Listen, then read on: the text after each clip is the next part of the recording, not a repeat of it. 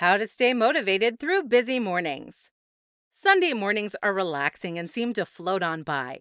However, when Monday comes, our mornings are jolted with several tasks and a long to do list. To make matters worse, it's easy to sleep in on these mornings. Whenever busy mornings hit, how can you stay motivated and keep your routine going? Today, I'm going to tell you just that.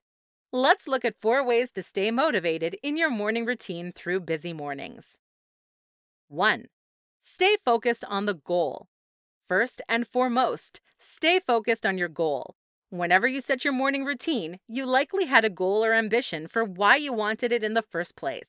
After all, if you had no goal for the morning routine, why did you set one at all? When busy mornings hit, remind yourself of why you wanted a morning routine. Was it to improve your mental health? Was it to give you more time to reflect on your day? No matter what your goal was from the beginning, remind yourself of it. That is often enough to get you out of bed or not to ignore your morning routine. 2. Be flexible.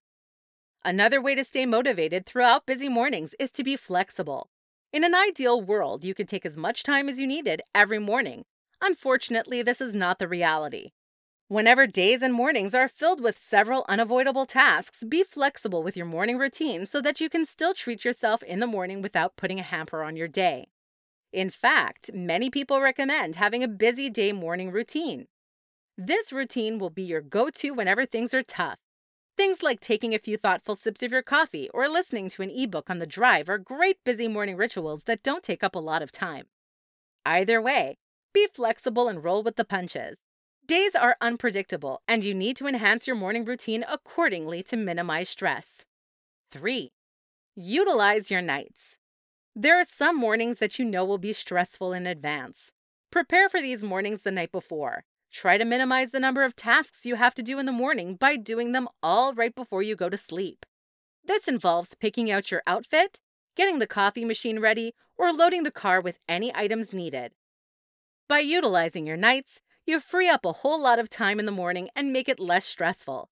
This is a great tip to utilize every night, not just the night before a busy morning. 4. Take a break every now and then. The last tip for staying motivated throughout busy days is to take a break every now and then. If you feel like you're stressed and constantly bombarded with activities in the morning, take a morning to yourself.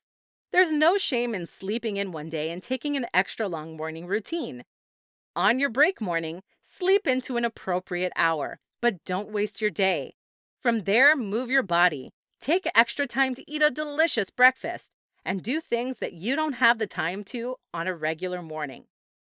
By taking a break, you open up space to relax and enjoy your life. This presses the reset button on your brain and emotions, helping you to get back on track in your regular life.